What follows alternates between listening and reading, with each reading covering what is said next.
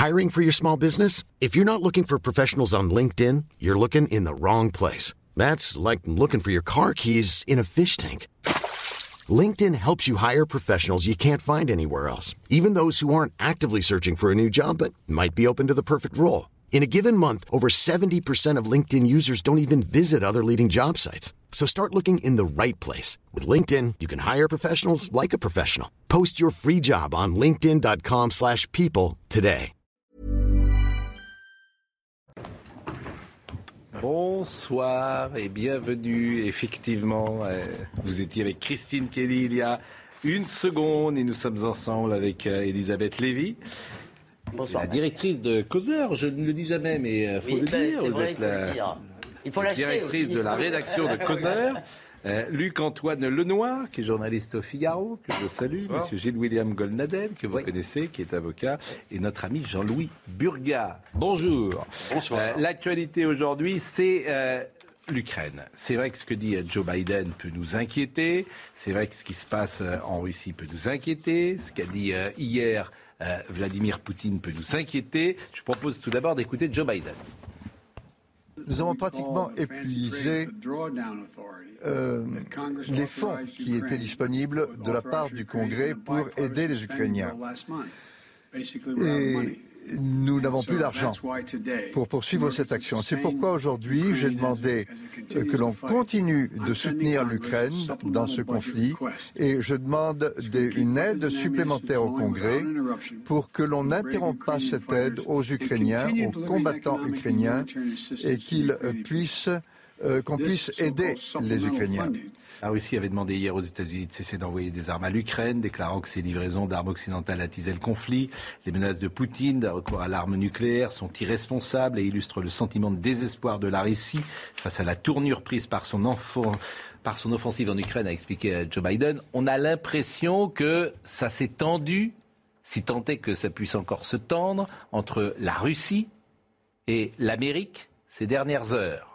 Ça- D'abord, ça ressemble pour l'instant à un combat de rue. On, on a l'impression que le premier qui sortira les points peut déclencher quelque chose de grave. Ce que je voulais dire pour commencer, c'est que Joe Biden, Joe Biden qu'on a décrit pendant des semaines et des semaines comme un personnage sénile, comme un personnage qui voulait se renfermer chez lui, comme un personnage qui était en train de renfermer l'Amérique, que mon voisin a, a- a avoué hégémonie parce qu'il aime bien Trump et qu'il n'aime pas Joe Biden. Euh, bah, Joe, truc- Biden oui. Joe Biden, il est en train de faire des choses en ce moment. Oui. Il est en train de De nous embarquer dans la guerre. Il est en train de déclencher la Deuxième Guerre Il est mondiale. en train de nous embarquer dans une guerre qu'il ne fait pas. Je- vous dis qu'il est en train de faire des choses.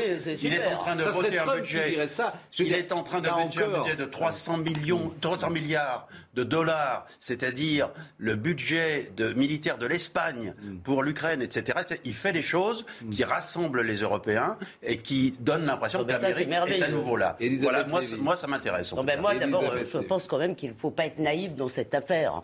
Je veux dire, les Américains euh, euh, sont loin, si vous voulez, et il y a un côté, effectivement, on donne des armes à des gens, si vous voulez, qui de toute façon, l'Europe va leur en acheter derrière. Je suis navré de vous le dire, mais c'est un peu comme ça. Vous Oui, pensez que les intérêts ne sont...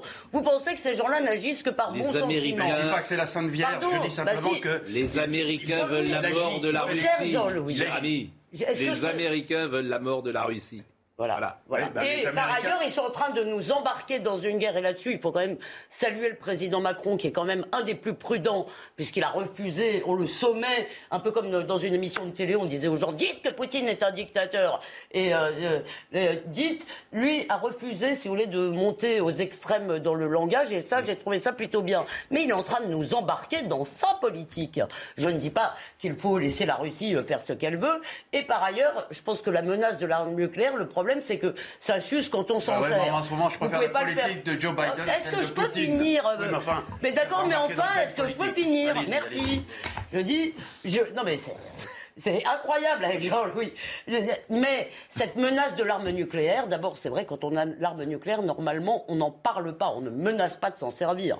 Et, et ça fait quatre fois, ou cinq fois, ou six fois qu'il le dit. Donc ça finit par s'émousser. Bah, ça, c'est moi, je suis pas Ça d'accord. avec vous. impressionne, vous, encore Ah, ah, ça, ça- ça peut me faire, euh, comme tout à chacun, un peu, et je trouve ça effrayant, oui, bien sûr. Je vous propose d'écouter l'analyse de Vincent Hervouette, que vous connaissez, C'est excellent. qui est notre spécialiste de ces questions internationales.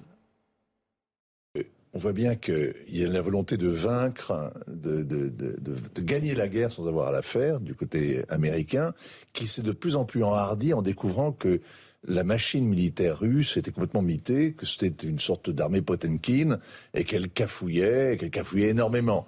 En fait, elle cafouille pas tant que ça, parce qu'il il faut prendre la durée, il faut prendre un... Bon, hein, on, va bien voir. Et c'est la fin de la foire qu'on compte, euh, comme chacun le sait. Hein, voilà. le fait d'évoquer quand même le nucléaire hein, pose un problème, parce que normalement, quand vous avez la bombe, vous rentrez dans le club des pays, euh, donc un tout petit club, très, très, très sélectif, et ça rend très raisonnable. Il y a, euh, euh, vous savez, quand la Chine a eu la bombe, comme Staline a eu la bombe, tout le monde s'est inquiété en disant euh, ils vont se livrer à toutes sortes de folies. Pas du tout. La, bombe rend sage normalement. Mais à contrario, quand on l'a, on n'en parle pas. Hmm. C'est une menace sous-jacente qu'on jamais on brandit. bah, écoutez, d'abord j'ai été grossièrement interpellé par mon voisin de gauche. sur le fait que je n'étais pas effectivement un affidé de M. Biden. Je le confesse bien volontiers, la manière dont il a. Euh, C'est tout à fait le sujet, William. non, mais je, suis obligé. Parlez-moi de moi, il n'y a que moi, il y a que ça qui m'intéresse. La manière dont les Américains se sont débandés euh, en Afghanistan m'a pas persuadé effectivement de, de, sa hauteur de vue, y compris de la manière c'est Trump qui avait pris la décision sur l'Afghanistan. Non, non, je parle de la débande. Non, euh, mais la manière de se débander. L'Amérique se désengage depuis Obama. Je vous parle pas de ça. Je vous parle de la manière dont de ils partout. Ont... Je vous parle de la manière dont ils ont quitté Kaboul comme ils avaient quitté Saigon. Oui. Ça aurait pu être. Non, mais les Américains se désengagent vous êtes depuis Obama. Vous êtes peut-être la seule personne à vouloir défendre la manière dont ils ont débandé là-bas. Je ne défends pas. C'est une. Je parle de la façon dont ça s'est passé. Vous avez évidemment raison.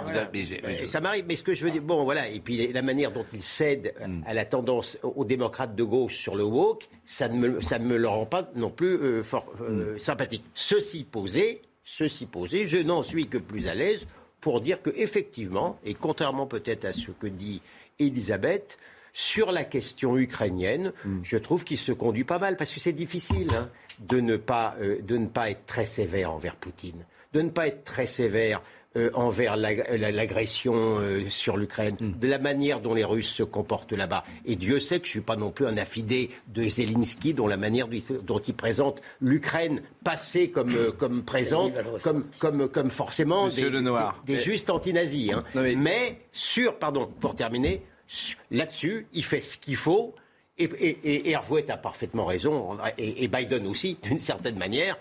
Effectivement, c'est un peu le discours du faible lorsqu'il en est réduit à, mm. évoquer la bombe atomique parce mm. qu'effectivement, il ne brille pas trop sur le terrain.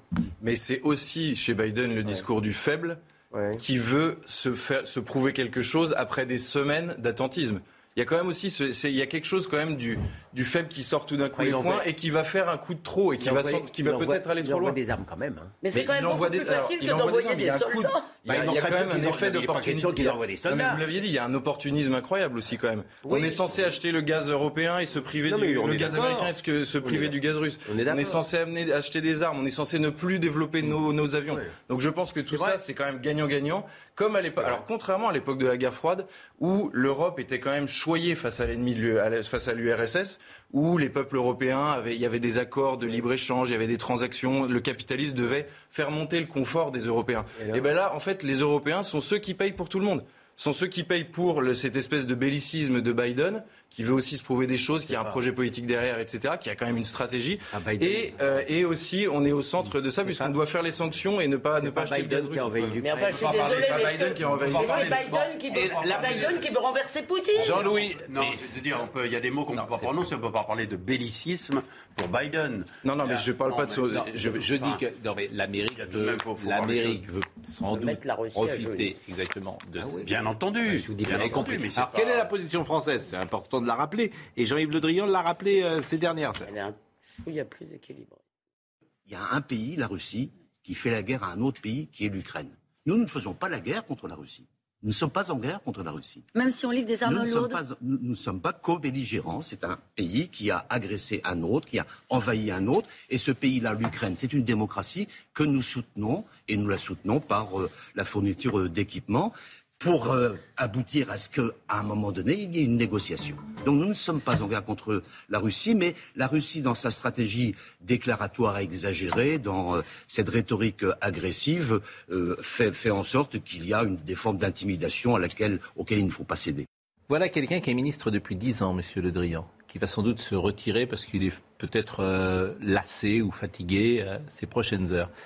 Voilà quelqu'un qui incarne à nos yeux peut-être ce que doit être un ministre, c'est-à-dire euh, à la fois dans l'efficacité, dans le comportement, dans une forme de discrétion, dans une forme d'efficacité également. Il nous arrive souvent de dire du mal des hommes politiques, mais voilà un homme qui va se retirer de la vie politique au plus haut niveau et qui aura été peut-être remarquable. ce, qui est, marrant dans ce Il aura été avec François Hollande, il aura été. Non Ce qui est marrant dans ce que vous dites, c'est la discrétion. C'est-à-dire que, c'est-à-dire qu'aujourd'hui, les ministres veulent exister, ils adorent qu'on parle d'eux. Lui, franchement, il ne cherche pas les caméras. Hein. C'est un peu la fonction qu'il veut aussi. Hein, dans la plupart des conflits, ah, les ministres des Affaires étrangères n'ont pas été. Monsieur Villepin était quand même plus, flamboyant. Oui, parce qu'il avait un, personnage un peu plus important. Même et, en tout cas, euh, la politique étrangère est un peu le domaine réservé du chef de l'État. En tout euh, cas, c'est intéressant de voir cet homme qui est salué par tous, d'ailleurs, à droite comme à gauche, et euh, sur le plan humain également, qui a été longtemps bah, a priori, ils avaient 10 ans et on dit, on dit hein, qu'il pourrait ne pas être, euh, qu'il ne voudrait pas être reconduit. On a dit d'ailleurs que c'était le dernier Conseil des ministres. Ça, finalement, c'est pas du tout le dernier. Ils ont du rab, mais visiblement, il va en rester 5, 6, 7, 8 des ministres. Ils vont tous euh, prendre des vacances de printemps. Jeanne Cancard, il est 20h16. Alors que le chef de l'ONU est en ce moment en déplacement à Kiev, la ville a été bombardée pour la première fois depuis le début de l'invasion russe. Antonio Guterres est sur place en Ukraine, d'où il a reconnu que le Conseil de sécurité de l'ONU a échoué, je cite, à empêcher la guerre en Ukraine et à y mettre fin. En Allemagne, les députés ont voté à une large majorité une motion demandant à l'État d'accélérer les livraisons d'armes lourdes à l'Ukraine. Un vote salué par Kiev, alors que jusqu'ici, le gouvernement allemand est resté assez prudent sur la question. Le chef de l'opposition a d'ailleurs aujourd'hui dénoncé la prudence du chancelier Olaf Scholz. En France, Emmanuel Macron au chevet, des soldats blessés. Le président réélu est allé rendre visite à ceux blessés en opération à l'hôpital Percy de Clamart dans les Hauts-de-Seine. Une visite identique à celle qu'il avait faite en 2017, quelques jours après sa réélection. Une visite aussi signe de reconnaissance du président de la République, qui est également chef des armées. On a été président de la République, il y a deux solutions pour vivre son après-présidence. Soit on fait complètement autre chose, soit on prend du retrait, soit on intervient un peu. Il y en a un qui échappe à, cette règle-là, c'est François Hollande. Il parle globalement sur tous les sujets, et euh, notamment sur euh, la gauche qui est étriée, euh, qui était étriée à, l'issue du premier tour de la présidentielle. Et là, François Hollande était ce matin chez nos confrères de France Info, où il conteste le rapprochement entre le PS et les Insoumis. Écoutons-le. Ah. Ce n'est pas euh, une discussion qui était en cause, c'est une disparition. Discuter, c'est nécessaire, disparaître, c'est impossible. L'accord électoral, si j'ai bien suivi, mm. euh, c'est de dire on part des résultats de l'élection présidentielle. Et pour la première fois dans l'histoire de la gauche, il n'y aura plus de candidature euh, plurielle, il y aura des candidatures uniques de l'Union populaire.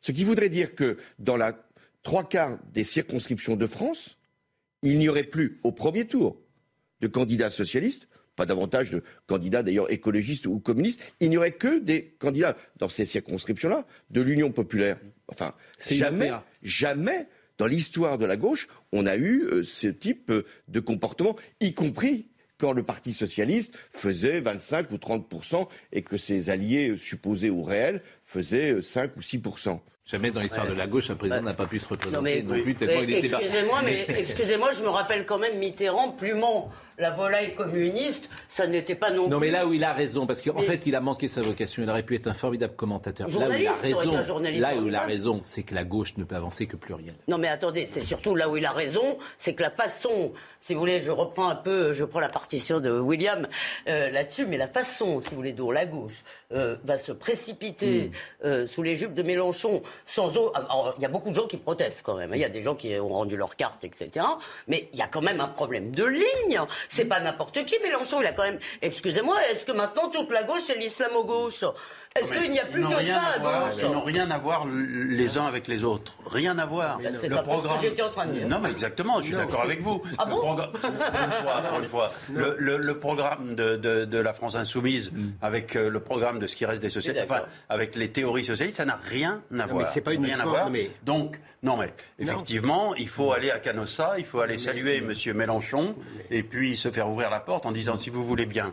Non. Et d'autant que Mélenchon est en train, comme vous le disiez aussi, Elisabeth, est en train de prendre la, la, posture de François Mitterrand mm. lorsqu'il a, lorsqu'il est, ce que vous disiez. Tout la gauche n'a toujours gagné. La, gauche a gagné en 81 avec un programme commun. Elle a gagné avec Jospin, c'était la gauche plurielle. Elle a gagné avec Hollande quand effectivement il y avait des familles de gauche. D'accord, mais moi ce que ce qu'il dit est juste. D'accord, mais moi actuellement, moi, je on engueule la droite quand elle discute avec le RN. Voilà, voilà. Moi je suis pas seulement sensible à l'intérêt de la gauche. Ça vous aura pas échappé.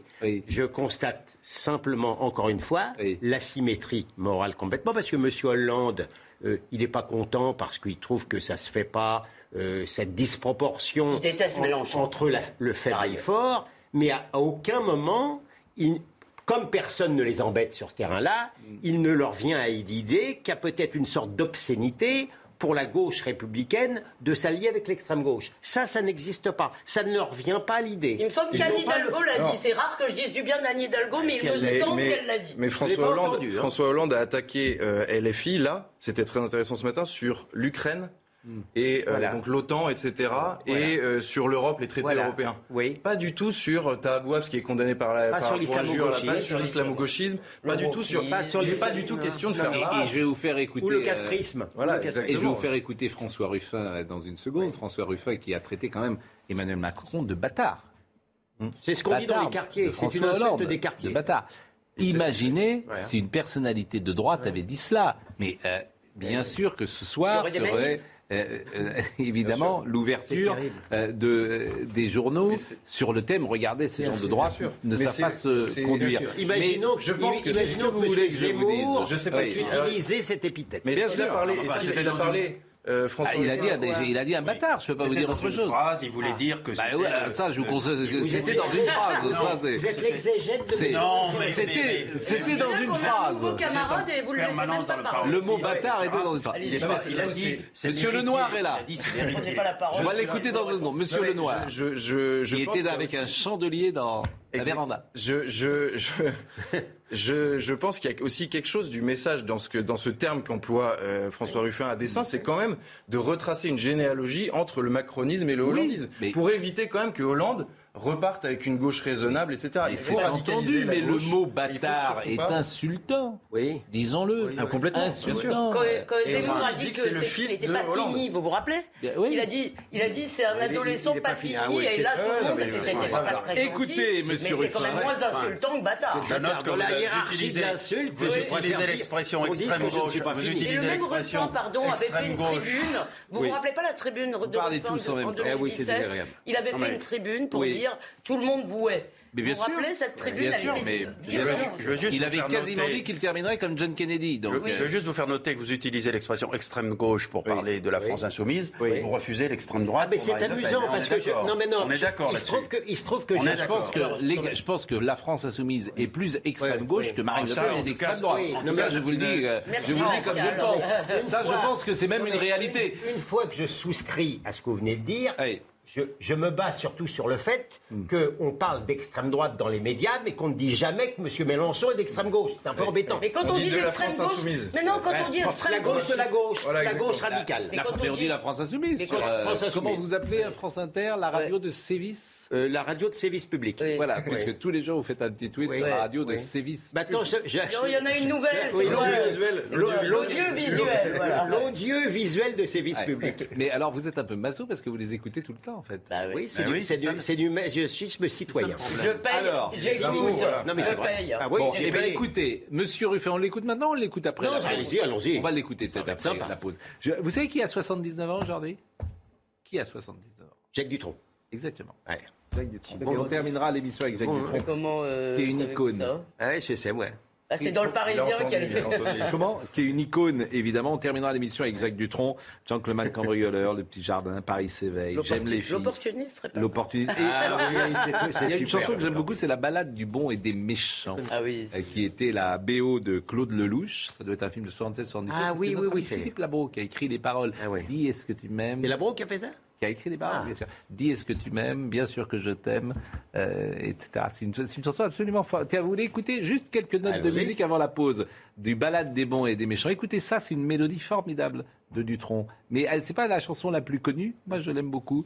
Et euh, la balade du bon et des méchants. Est-ce qu'on l'a euh, Est-ce qu'on l'a? Écoutez quelques notes de musique. Regardez. Écoutez. Sur les photos de jeunesse,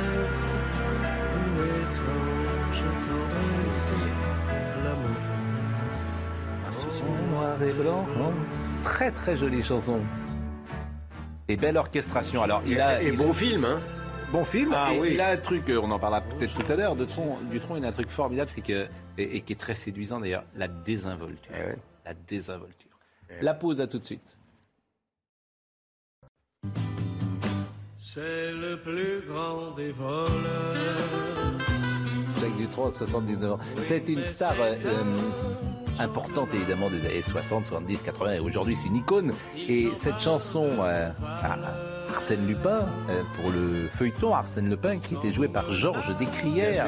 Georges Descrières qui est mort il y a une dizaine, une dizaine d'années. C'était un immense succès Arsène Lupin. Et Georges Descrières, figurez-vous, qui était né en 1930, qui est mort à 83 ans euh, au Canet, il était donc souvent à la comédie française et parfois il avait des trous de mémoire et il l'appelait Georges Desgruyères. français. Mais paix à son âme, bien sûr. Et, et, euh, il est 20h30, donc c'est euh, Audrey euh, Berthoud.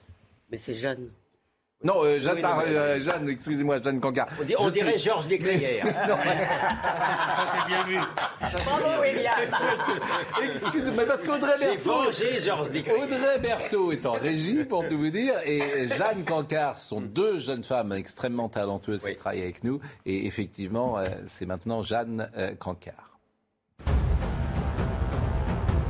Au lendemain de la mise en examen du policier qui a abattu dimanche soir deux personnes, les syndicats de police Alliance et UNSA appellent à manifester lundi prochain. Ils dénoncent une décision inadmissible après l'inculpation de leurs collègues pour homicide volontaire.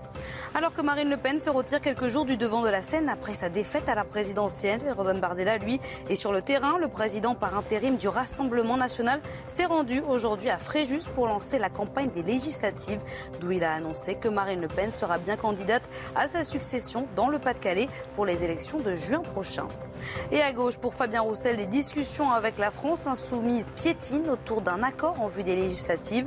Le chef de file des communistes réclame que les communistes, les insoumis, les socialistes et les écologistes se réunissent le plus rapidement possible pour lever les derniers points de blocage. Alors le mot bâtard de François Ruffin, d'ailleurs, il a fait un tweet depuis que je vous lirai euh, tout à l'heure, il a fait un tweet à, à 15h46, François Ruffin. Écoutez ce qu'il a dit ce matin au micro de France Inter qui a été réussi, c'est qu'aujourd'hui, il y a un, drapeau de la gauche qui est haut, qui peut briller, alors qu'il pourrait ne plus, elle pourrait ne plus exister. Quand on a eu cinq ans de Hollande et que son héritier, son fils ou son bâtard, Emmanuel Macron, est présenté comme étant euh, euh, la, continuité de cette gauche-là, ça pourrait être laminé dans le pays. Ça ne l'est pas. Ça ne l'est pas en plus avec quand même deux réussites qui sont deux réussites importantes. Un tiers des jeunes ont voté pour glisser un bulletin Jean-Luc Mélenchon. C'est quand même un ferment pour l'avenir. Euh, ça pourrait être Marine Le Pen qui domine là-dedans. C'est pas le cas. La deuxième chose, c'est la gauche retrouve droit de cité dans les quartiers. Et c'est pas rien. Des quartiers qui se sont longtemps abstenus. Alors, je vais faire quelque chose sans doute qui n'est pas convenable, euh, mais euh, mon excellente consoeur, Léa Salamé, elle fait Oh, mais voilà, si c'est toujours pareil, dans l'espace médiatique, si c'est Éric Zemmour qui dit ça, les journalistes sont quasiment sur la table pour lui reprocher le mot qu'il a dit, et là, François Ruffin dit ça, Réponds pas. Et puis c'est peut-être aussi. On parle de bâtard, on laisse passer. On laisse passer. Alors ça, ça insupporte en fait les gens qui nous écoutent depuis des années ce deux poids deux mesures C'est-à-dire que, voilà, tu as, deux manières d'interroger les gens. Soit tu les interroges gentiment quand ils sont de gauche ou d'extrême gauche, et soit tu montes les crocs quand ils sont d'extrême droite. Votre remarque, votre remarque est judicieuse. Ah, votre remarque est judicieuse. surtout elle est vraie, et, j'adore Léa, hein, franchement. Je, oui, d'accord, enfin bon, oui, enfin bon, d'accord, mais euh, en Mais ça l'ennuie d'entrer, parce que qu'est-ce qui se passe? Tout ça, c'est affaire de psychologie. Après, tu rentres là-dedans. Toute la haine des réseaux sociaux sur toi pendant des ah jours. Ah parce, que, tu as attaqué la France insoumise. Parce que ça se passe comme ça. Oui, non, mais aussi, mais, Ruffin, c'est un type de la famille. Il travaille avec Daniel Mermec et Daniel Mermet, il a été très longtemps sur France Inter. Il faut comprendre ça. Et puis on peut se permettre de dire des choses à France Inter qu'on ne peut, peut, se permettre peut-être pas sur, de, sur des télévisions privées. Peut-être pas la même chose. Et le CSA réagirait pas peut-être de la même manière. C'est d'ailleurs Charlotte Dornelas qui s'était fait insulter sur France Inter. Il n'y a jamais eu de Et, et c'est d'ailleurs à France Inter que Geoffroy de la Gannerie, que Geoffroy de la Gannerie avait fait cette interview géniale en disant qu'on devrait en gros faire taire les gens droits. Alors il a fait un petit tweet quand même. On peut dire un truc politique Oui, je vous donne juste la parole parce qu'il a répondu, il a dit bâtard non masculin, François Ruffin. 15h46 euh, aujourd'hui, enfant illégitime, c'est vrai, ce n'est pas juste. Macron est dans la. D'ailleurs, il dit Macron, bon, voilà, il est élu de la République. Il veut dire, Monsieur le Président. Euh. Macron est, dans la ligne, dans la droite lignée de Hollande. Mon ennemi, c'est la finance, a accouché d'un banquier à l'Élysée avec la même politique, CICE, loi travail, réforme des retraites et compagnie. Alors, ce qui est marrant, c'est qu'il y a quand même une sorte de continuité euh, entre la gauche d'abord et celle-là, c'est qu'en fait, ils vont faire la même chose, c'est laisser tomber le populo.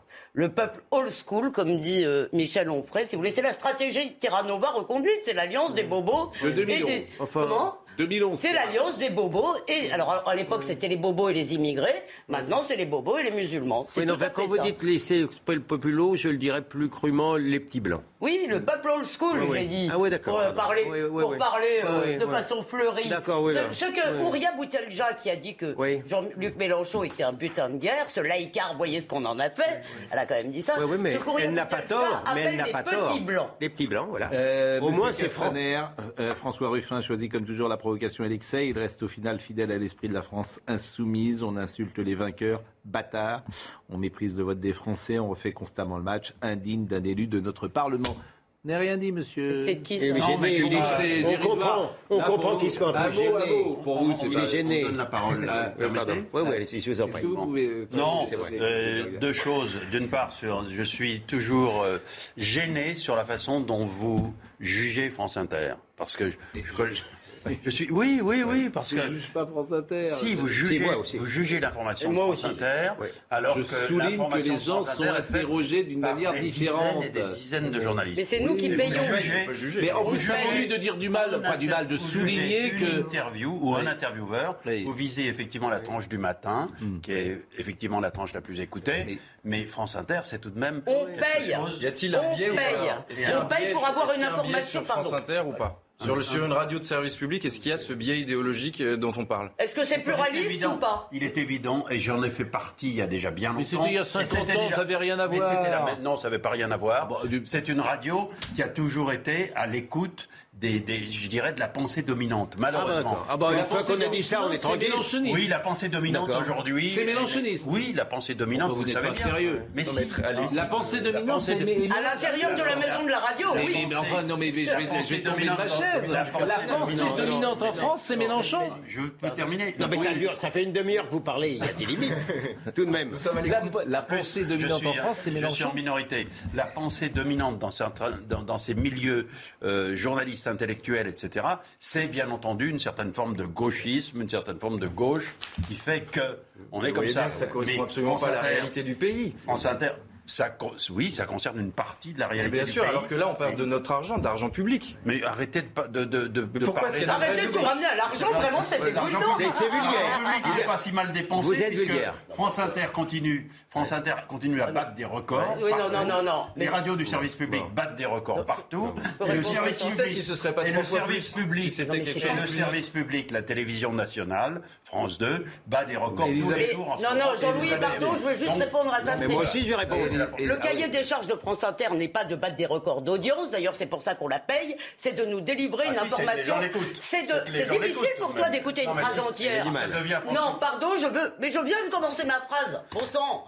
Le cahier des charges de France Inter, c'est de délivrer une information pluraliste. Il y a un scandale France Inter, d'accord C'est que cette information n'est pas pluraliste et j'en ai marre de payer pour une radio de gauche, même si c'est une bonne radio de gauche. Et je ne veux pas une radio de droite. Je veux une radio pluraliste. Sinon, pas de service public. Il y en a marre. Je, vous rappelle, et là encore, c'est un confrère que je vais citer, euh, que Nicolas Demorand euh, pilote la matinale, il était directeur de Libération. Et alors, eh bien, vous imaginez si le directeur de Valeurs Actuelles euh, pilotait la, matinale de France Inter. Et je parle même pas, à la limite, je pourrais dire même le directeur du Figaro, sans parler de Valeurs Actuelles. Mais mais mais il y aurait grève à France Inter pendant six mois. Comme, comme vous me faites des procès sur ce que j'ai fait il y a 50 ans. Voilà. Mais je vous fais pas de procès. Mais attendez, vous rigolez Mais attendez. Avant de vous je voudrais, je voudrais corriger deux choses. Mais je vous fais pas de procès. Mais Laurent peut parfaitement être aujourd'hui un bon journaliste. Mais je, je, ne le conteste pas, mais comme un journaliste du Figaro ou de Valeurs Actuelles serait un excellent journaliste pour ah piloter là. Mais ça ne se ferait pas. Ça ne se ferait pas. Il y en a eu. Il y en a eu de Valeurs Quand il y en a. Pas de Valeurs Actuelles. Je voudrais dire deux choses. Peu importe. Je voudrais dire deux choses. Peu importe parce que c'était pas le procès de France Inter. Là, c'était François Ruffin. Jamais se priver de procès. Très vite, très vite. Comme moi, je suis effectivement euh, masochiste et que j'écoute tous les matins euh, France Inter, y compris hier matin, c'est simplement un exemple. D'abord, c'est pas la pensée de gauche, c'est l'idéologie. C'est pas pareil. C'est pas comme la pensée, c'est l'idéologie. C'est plus un réflexe, c'est plus pavlovien qu'autre chose. Premièrement. Deuxièmement, au hasard, hier matin, euh, il y avait, on, a fait le procès sur France Inter d'Elon Musk parce qu'il n'était bah pas question effectivement de ne pas brider Internet parce que la gauche est devenue maintenant complètement censeur. Et on a fait le procès aussi de CNews en partant, hein, en passant comme ça. Voilà. Il n'y a, pas de, a pas de souci. Ah Autre sujet du jour, le Conseil des ministres. Alors tout le monde pensait que ce serait le dernier Conseil des ministres. Euh, mais effectivement, euh, Emmanuel Macron n'aime jamais tant être là où on l'attend. Donc comme le pia-pia pour reprendre un terme élyséen, des journalistes attend un nouveau gouvernement, eh ben, vous allez encore attendre un petit peu. Écoutez, euh, Gabriel Attal, ce n'était pas le dernier conseil euh, des ministres. Alors non, il ne s'agissait pas du euh, dernier Conseil des ministres du premier quinquennat d'Emmanuel Macron, puisque vous le savez, le premier quinquennat d'Emmanuel Macron, je le rappelais, s'achève le 14 mai à 0 heure ou le 13 mai à minuit, selon euh, la manière dont on dit les choses.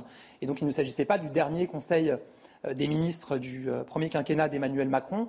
J'ajoute que dans l'expression qui était la mienne, j'ai montré combien nous avions besoin d'un gouvernement qui continue évidemment à prendre les décisions nécessaires. Bon alors, a priori, on dit qu'il y aurait moins de... Il y aurait 6-7 ministres qui, qui resteraient. Peut-être que Sophie Cluzel restera, Olivier Dussopt, pourquoi pas. Gérald Darmanin restera. Elisabeth Borne sans doute, Sébastien Lecornu évidemment, Julien de Normandie oui, Amélie de Montchalin dont on dit oh. qu'elle aurait une euh, promotion, pourquoi pas. En revanche, Elisabeth Moreno, Roselyne Bachelot, Frédéric Vidal, Barbara Pompili, Jean-Baptiste Djebari, Jean-Michel Blanquer, Roxana Maracineanu, Florence Parly, Marlène Schiappa, Éric Dupont-Moretti, tout ça c'est vraiment donné euh, sur le départ. Vous n'avez pas de nom de Premier ministre à nous donner, Monsieur Lenoir?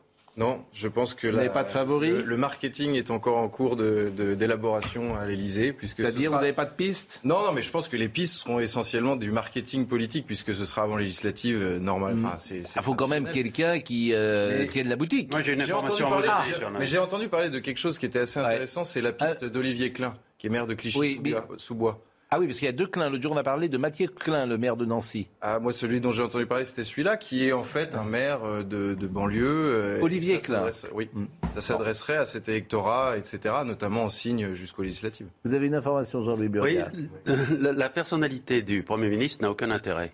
Vous avez, pas, vous, avez, vous avez, tout de même remarqué. C'est une information. C'est vrai c'est un message. C'est une information. Vous avez tout de même remarqué. C'est une analyse personnelle. Vous avez tout de même remarqué qu'on est dans cette cinquième République, on a tout de même dérivé petit à petit vers un pouvoir ultra personnel. Est-ce que M. Castex a servi à quelque chose? Il a, Répondez-moi. Oui, il a servi, effectivement. Ben, il a servi à expédier les, les, affaires courantes. Les ministres sont les gestionnaires de la politique du président. Non, mais là, avec le, là, d'abord, c'est tout. Avec le quinquennat, vous avez raison. Vous avez raison.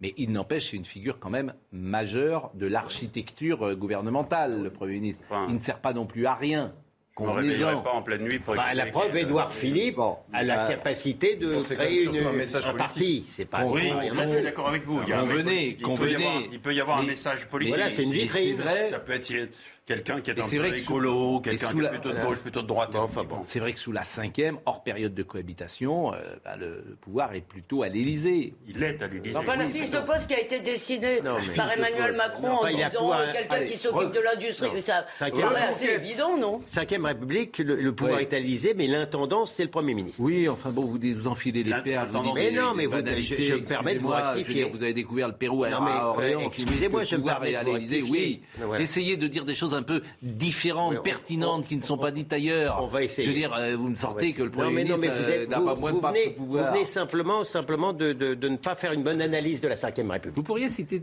comme ça d'un trait tous les premiers ministres de la Ve Michel Debré, Maurice Couve de Murville. Ah bah, vous en avez manqué entre-temps quand même. Euh, Michel Debré. Non, Pompidou. Oui, Pompidou, Couve de Murville. Et c'est tout Oui. Après Après après, après, de la 5 ah, République, la cinquième. elle s'est pas arrêtée. Euh, ah oui, alors après, vous pourriez tous alors, citer. Euh, Chaban euh, Besmer. Non, Jacques Chaban-Delmas d'abord. Chaban, Mesmer. Chirac. Après Mesmer. Jacques Chirac. Chirac. Raymond Barre. Ensuite, Pierre Monroy. Laurent Fabius. En 83. Chirac. Chirac. Exactement.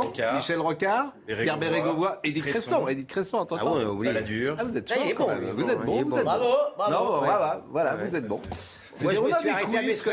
Oui, je me suis arrêté à Mesmer. Vous avez été déçu après. Que vous arrivez, dès que vous arrivez Pierre Mesmer, je fais juste une parenthèse. Pierre Mesmer. Je l'adorais, Pierre. Moi aussi, Compagnon de la Libération, à Birakem. Formidable. À Birakem. C'était un Premier ministre, c'était autre chose. Ah, bah, Vous avez lu son livre, Les Blancs sont Pierre Mesmer. C'était un grand militaire, c'était pas un grand Premier ministre. Ah bon, non, mais, oh. non, mais attendez, non. Il y a des choses qui Il y a des choses, arrête. Non, Pas Pierre Mesmer. Il y a des gens dont on n'attaque pas. Pas Pierre Mesmer. Birakem. Il était à Birakem. Ami. Bah, c'est autre chose que voilà. Il n'était pas. C'était d'ailleurs un très grand ministre des armées aussi. Vous l'oubliez un peu vite. Légionnaire. Ah, voilà. voilà. Ah oui. C'est lui qui a sauvé le premier. Jeanne Cancard. Il y avait été alors que le chef de l'ONU est en ce moment en déplacement en Kiev, la ville a été bombardée. L'Ukraine dénonce à l'instant un acte odieux de barbarie. Pour la première fois depuis le début de l'invasion russe, Antonio Guterres s'est rendu sur place en Ukraine, d'où il a reconnu que le Conseil de sécurité de l'ONU a échoué à empêcher la guerre en Ukraine et à y mettre fin. Le secrétaire général de l'ONU, qui a aussi appelé Moscou, a accepté de coopérer avec la Cour pénale internationale sur de possibles crimes de guerre. Joe Biden, lui, veut renforcer l'aide militaire à l'Ukraine et la pression sur Moscou. Et pour ça, le président américain propose de liquider les avoirs d'oligarques russes pour compenser les dégâts subis par l'Ukraine. Dans le même temps, Joe Biden demande au Congrès une vaste rallonge budgétaire pour livrer toujours plus d'armes à Kiev. En France, les suites du scandale Orpea, après une enquête administrative, c'est une enquête judiciaire qui a été ouverte à Nanterre. Cela fait suite au signalement de l'État sur des dysfonctionnements dans ce groupe privé. Orpea, gestionnaire d'EHPAD, est soupçonné de maltraitance institutionnelle et de détournement de fonds publics. Rien de neuf euh, sur Reconquête et Rassemblement National. On comprend que ça va être difficile de s'entendre. Donc je voulais qu'on termine cette émission parce que ce matin, on était avec euh, le syndicat Alliance. Ce policier qui a tué dimanche deux hommes soupçonnés d'avoir forcé un contrôle en tirant sur leur voiture près du Pont Neuf à Paris. Il a été mis en examen pour homicide volontaire. C'est-à-dire que c'est un meurtre. On considère qu'il euh, est soupçonné de meurtre. Je voudrais qu'on voit le sujet de Marie euh, comment, parce que évidemment les syndicats de police sont vent debout, et c'est vrai que ces policiers qui sont sur euh, le terrain, ce policier a une voiture qui fonce sur lui, il a tiré dans la voiture, il a tué deux personnes. Voyez le sujet de Marie comment? La colère et l'incompréhension depuis que son collègue officier de police a été mis en examen pour homicide volontaire. On ne comprend pas cette qualification, c'est qu'aujourd'hui elle va un petit peu jeter l'opprobre sur ce, sur ce collègue-là, alors que, encore une fois, il a, juste fait, il a juste fait son travail, il a sauvé sa vie et celle de ses collègues. C'est donc la légitime défense qui est évoquée par les policiers. Car le soir des faits, alors que l'officier tente de contrôler avec son équipe une voiture garée à controverse près du pont Neuf, la voiture suspecte fonce sur l'un des fonctionnaires. Le policier, en réaction, tire à plusieurs reprises. Sa collègue brigadier chef est accroché au véhicule qui est en train de redémarrer. Donc il n'a pas d'autre choix que de euh, faire usage de son arme. Il a une fraction de seconde pour pouvoir, euh, pour pouvoir décider euh, ce qu'il va faire. le fusil d'assaut, il l'a dans les mains. Suite à leur blessure, le conducteur ainsi que son passager décèdent. L'officier, lui, est en état de choc. On le met en examen aujourd'hui pour meurtre. Il va devoir avoir besoin d'un vrai suivi psychologique, ce garçon-là, euh, pour pouvoir euh, faire face à tout ça. Le policier de 24 ans a été placé sous contrôle judiciaire avec interdiction de port d'armes et d'exercice au contact du public. Alors c'est toujours évidemment délicat de parler d'une affaire en cours. En plus, sans doute ne connaît-on pas tous les éléments. Euh, c'est un drame absolu puisque vous avez deux jeunes gens qui sont morts, qui ont qui sont tués, deux familles qui sont endeuillées, bien évidemment, et on peut avoir une pensée, et il faut même avoir une pensée pour elles, pour ces familles. Euh, mais je me mets à la place des policiers qui sont sur le terrain et qui sont dans chaque jour dans une difficulté XXL, parfois ils sont menacés, parfois ils sont insultés, et qu'ils voient les deux juges d'instruction qui sont allés plus loin que le parquet. Le parquet ne réclamait pas cette mise en examen. Ce qui pose le problème, c'est la qualification de la mise en examen. Nous sommes d'accord. Homicide volontaire, c'est-à-dire un meurtre. Bien sûr. Et le parquet, d'ailleurs, euh, prenait beaucoup de précautions en disant que la garde à vue devait servir à expliquer le contexte, à expliquer les circonstances de façon très précise pour établir ou non la légitime défense. Et là, d'un coup mise en examen. Mais ce qui est intéressant, c'est vraiment de se mettre dans la tête et dans la, dans, si vous voulez, dans la peau des policiers quand ils sont dans ce type de maintien de l'ordre. Euh, d'abord, c'est une zone sensible, là où on est sur le pont neuf. C'est la, la palais de justice, c'est la préfecture de police. C'est cette compagnie de sécurité à laquelle appartient ce, jeune homme a été mise en place après euh, Michael Harpon, l'attentat de la préfecture de police. Et donc c'est lui dans l'équipage qui tient le fusil mitrailleur. Et c'est pour ça d'ailleurs qu'il a un fusil mitrailleur. Et c'est pour ça qu'il est, équipé. parce qu'il y a eu renforcement. Euh, Exactement. Et c'est donc c'est une, zone tendue. Et en plus, là aussi, ce qu'il faut dire, c'est que euh, la voiture est donc en contresens et qui suspecte tout l'équipage de police suspecte une transaction de stupéfiants. Il y a quelqu'un qui est monté à l'arrière de la voiture. C'est sans doute le client d'ailleurs. C'est sans doute avéré. C'est que ces deux personnes qui sont défavorablement connues des services de, police étaient en train de vendre sans doute du shit ou de la drogue que sais-je. Et la personne qui était derrière, d'ailleurs, qui a été blessée, euh, mais qui n'est pas euh, décédée, fort heureusement, était un client. Était un client. Et en fait, c'est donc une première tension pour les policiers. Parce qu'ils se disent, OK, euh, les gens qu'on va, qu'on va contrôler, qu'on va arrêter, peuvent être très tendus, peuvent être violents, parce qu'ils risquent quelque chose si c'est du stupéfiant. Et la deuxième tension, c'est la situation en France. Une, un refus d'obtempérer tous les 20 euh, ou 30 secondes en France. C'est incroyable. En fait, quand, on, quand je parle aux policiers de ce, de, ce, de, ce, de, ce, de ce sujet, de ce dossier, ils disent qu'à la fois donc, les règles d'engagement ont été scrupuleusement suivies. C'est-à-dire qu'on a, on a beaucoup glosé sur, sur les réseaux sociaux. On disait il faut tirer dans le capot. Faut bah, on ne tire pas dans le capot d'une voiture, ça l'arrête pas. On ne tire pas vers les pneus puisque sur le goudron ou les pavés, ça peut ricocher et blesser des gens. Il est obligé de faire ce qu'il fait et en fait, il le fait avec une grande bah, enfin voilà, effectivement, comme vous dites, on n'a pas tous les éléments, mais a priori. Et, ça dure une seconde. C'est une voiture qui fonce sur toi. Ce matin, on était avec euh, un représentant d'Alliance qui dit s'il ne fait pas ça, il y a trois morts. Qui... mais, mais, attendez, mais attendez Pascal. D'abord, vous avez dit qu'il y avait deux familles endeuillées. C'est vrai, c'est très triste. Moi, je ne suis pas sûr que les familles des adolescents à qui ces gens vendent de la drogue euh, euh, se disent exactement la même chose. Parce qu'il y en a marre. Il faut qu'à un moment, les gens sachent que quand tu refuses d'obtempérer, tu prends un risque. Que voyou, c'est un métier à risque. Il n'y a pas de raison que le risque dans notre pays soit assumé seulement par la police. je... veux dire, tu refuses d'obtempérer, bah, tu prends un risque. Voilà, il faut le dire, urbi et torbi. moi, je suis très. Non, pas du tout. Je suis très surpris de cette mise en examen et de la qualification. On l'a dit, on l'a traité pendant 25 minutes. Sans connaître le dossier sans savoir si le flic a, à bon escient ou pas à bon escient, a eu la gâchette facile ou pas. Il y a deux choses à dire. D'abord, c'est une monstruosité juridique. C'est d'une hérésie juridique d'avoir visé l'homicide volontaire. On peut dire coups et blessures ayant entraîné la mort sans l'intention de la donner. Ou homicide involontaire. Ou, Même involontaire, non on peut, mais, mais, au moins, on peut. Mais ce que je veux dire, personne ne suspecte que le type connaît l'autre et qu'il veut le buter. Donc ça n'a aucun sens. C'est stupide sur le plan juridique. Et les conséquences de ça, je vais vous dire très bien, c'est que les flics, certains flics, hein, il faut comprendre, ils se disent, mais dans ce cas-là, nous, on bouge plus.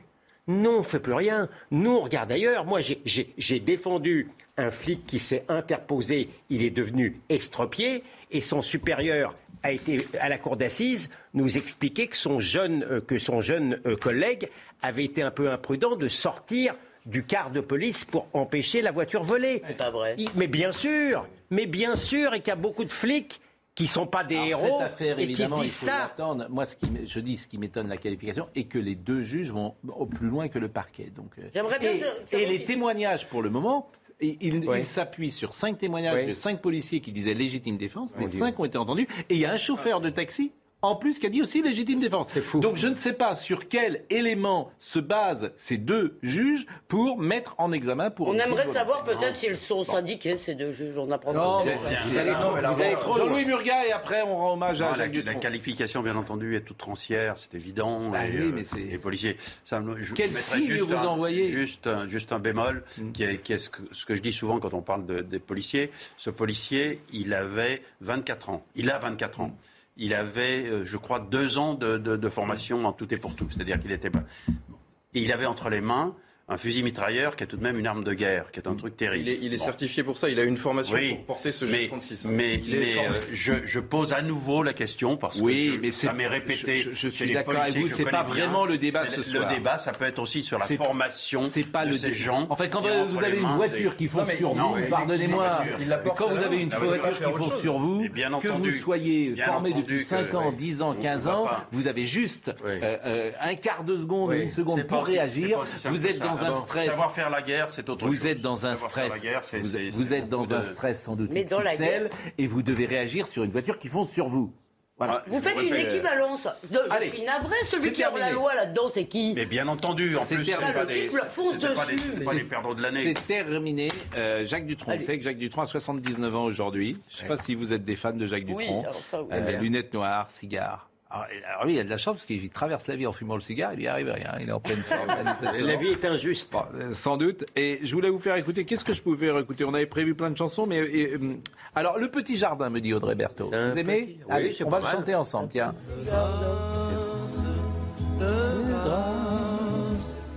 Monsieur le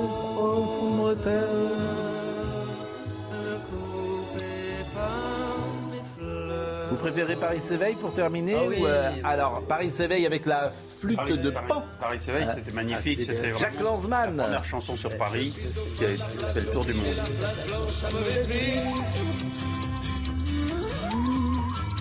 Les camions sont pleins de lait, les balayeurs sont pleins de balais. Le charme de Dutronc, qui est également un comédien euh, important, qui a commencé avec Violette et François, je me souviens, en 73, et puis qui a fait plein de films, euh, Merci pour le chocolat, qui a fait euh, des films euh, On a le avec temps d'une anecdote Eh, Est-ce qu'on a le temps d'une anecdote? Alors rapidement. Mais 20, 10 secondes, 10 J'ai secondes. un 10 ami secondes. qui est, qui est très ami avec Jacques Dutronc. Oui, et je- il est allé oui. le voir l'année dernière, chez lui, au-dessus de l'île Rousse, en Corse. On peut citer Et- cet ami ou pas? Je sais pas. En tout cas, si vous le citez, ça sera vous. Mais euh, un ami que nous connaissons et que nous et Jacques. Dutronc, Jacques Dutronc lui promet d'aller le chercher à l'aéroport avec une vieille voiture qu'il a, qu'il a chez lui, une voiture qui doit avoir euh, 40 ou 5, enfin qui est une, une merveille. Sauf que la voiture n'est jamais arrivée, il a crevé en route. Et, et mon ami a toujours attendu Jacques Dutronc à l'aéroport pendant que Jacques Dutronc était en train de réparer. Il attend encore? Je crois qu'il attend encore. C'est terminé. En tout cas, euh, merci euh, à la réalisation aujourd'hui. euh, à la vision, c'était Rémi. À la réalisation, c'était Jean-Luc Lombard. Au son, c'était Timour. Robin, Audrey Berthaud et Théo Grévin étaient avec nous. Dans quelques minutes, l'heure des livres. Anne Fulda reçoit Bernard Minier pour son livre Lucia. Euh, demain soir, ce sera l'ami Julien Pasquier. On se retrouvera lundi matin pour euh, l'heure des lundi soir pour l'heure des pros 2. Mais demain matin, nous serons présents. Et Monsieur Lenoir, merci d'être avec nous. Merci à vous. Ah, merci de votre. euh, Il est très bien. oui. je- Il donne les bons points, mais c'est vrai. Ah, mais je, oui, je partage. j'ai tout mon je, jury, là, vous je savez. partage cette. C'est comme The Voice. Vous savez, on se retourne et hop, on est. Ah, oui, ouais, ouais, on y va. Et d'ailleurs, on chante. Bonne soirée. Hi, I'm Daniel, founder of Pretty Litter. Cats and cat owners deserve better than any old fashioned litter. That's why I teamed up with scientists and veterinarians to create Pretty Litter. Its innovative crystal formula has superior odor control and weighs up to 80% less than clay litter. Pretty Litter even monitors health by changing colors to help detect early signs of potential illness. It's the world's smartest kitty litter. Go to prettylitter.com and use code ACAST for 20% off your first order and a free cat toy. Terms and conditions apply. See site for details. Even when we're on a budget, we still deserve nice things. Quince is a place to scoop up stunning high-end goods for 50 to 80% less than similar brands. They have buttery soft cashmere sweaters starting at $50, luxurious Italian leather bags, and so much more. Plus, Quince only works with factories that use safe, ethical, and responsible manufacturing. Get the high-end goods you'll love without the high price tag with Quince. Go to quince.com slash style for free shipping and 365-day returns.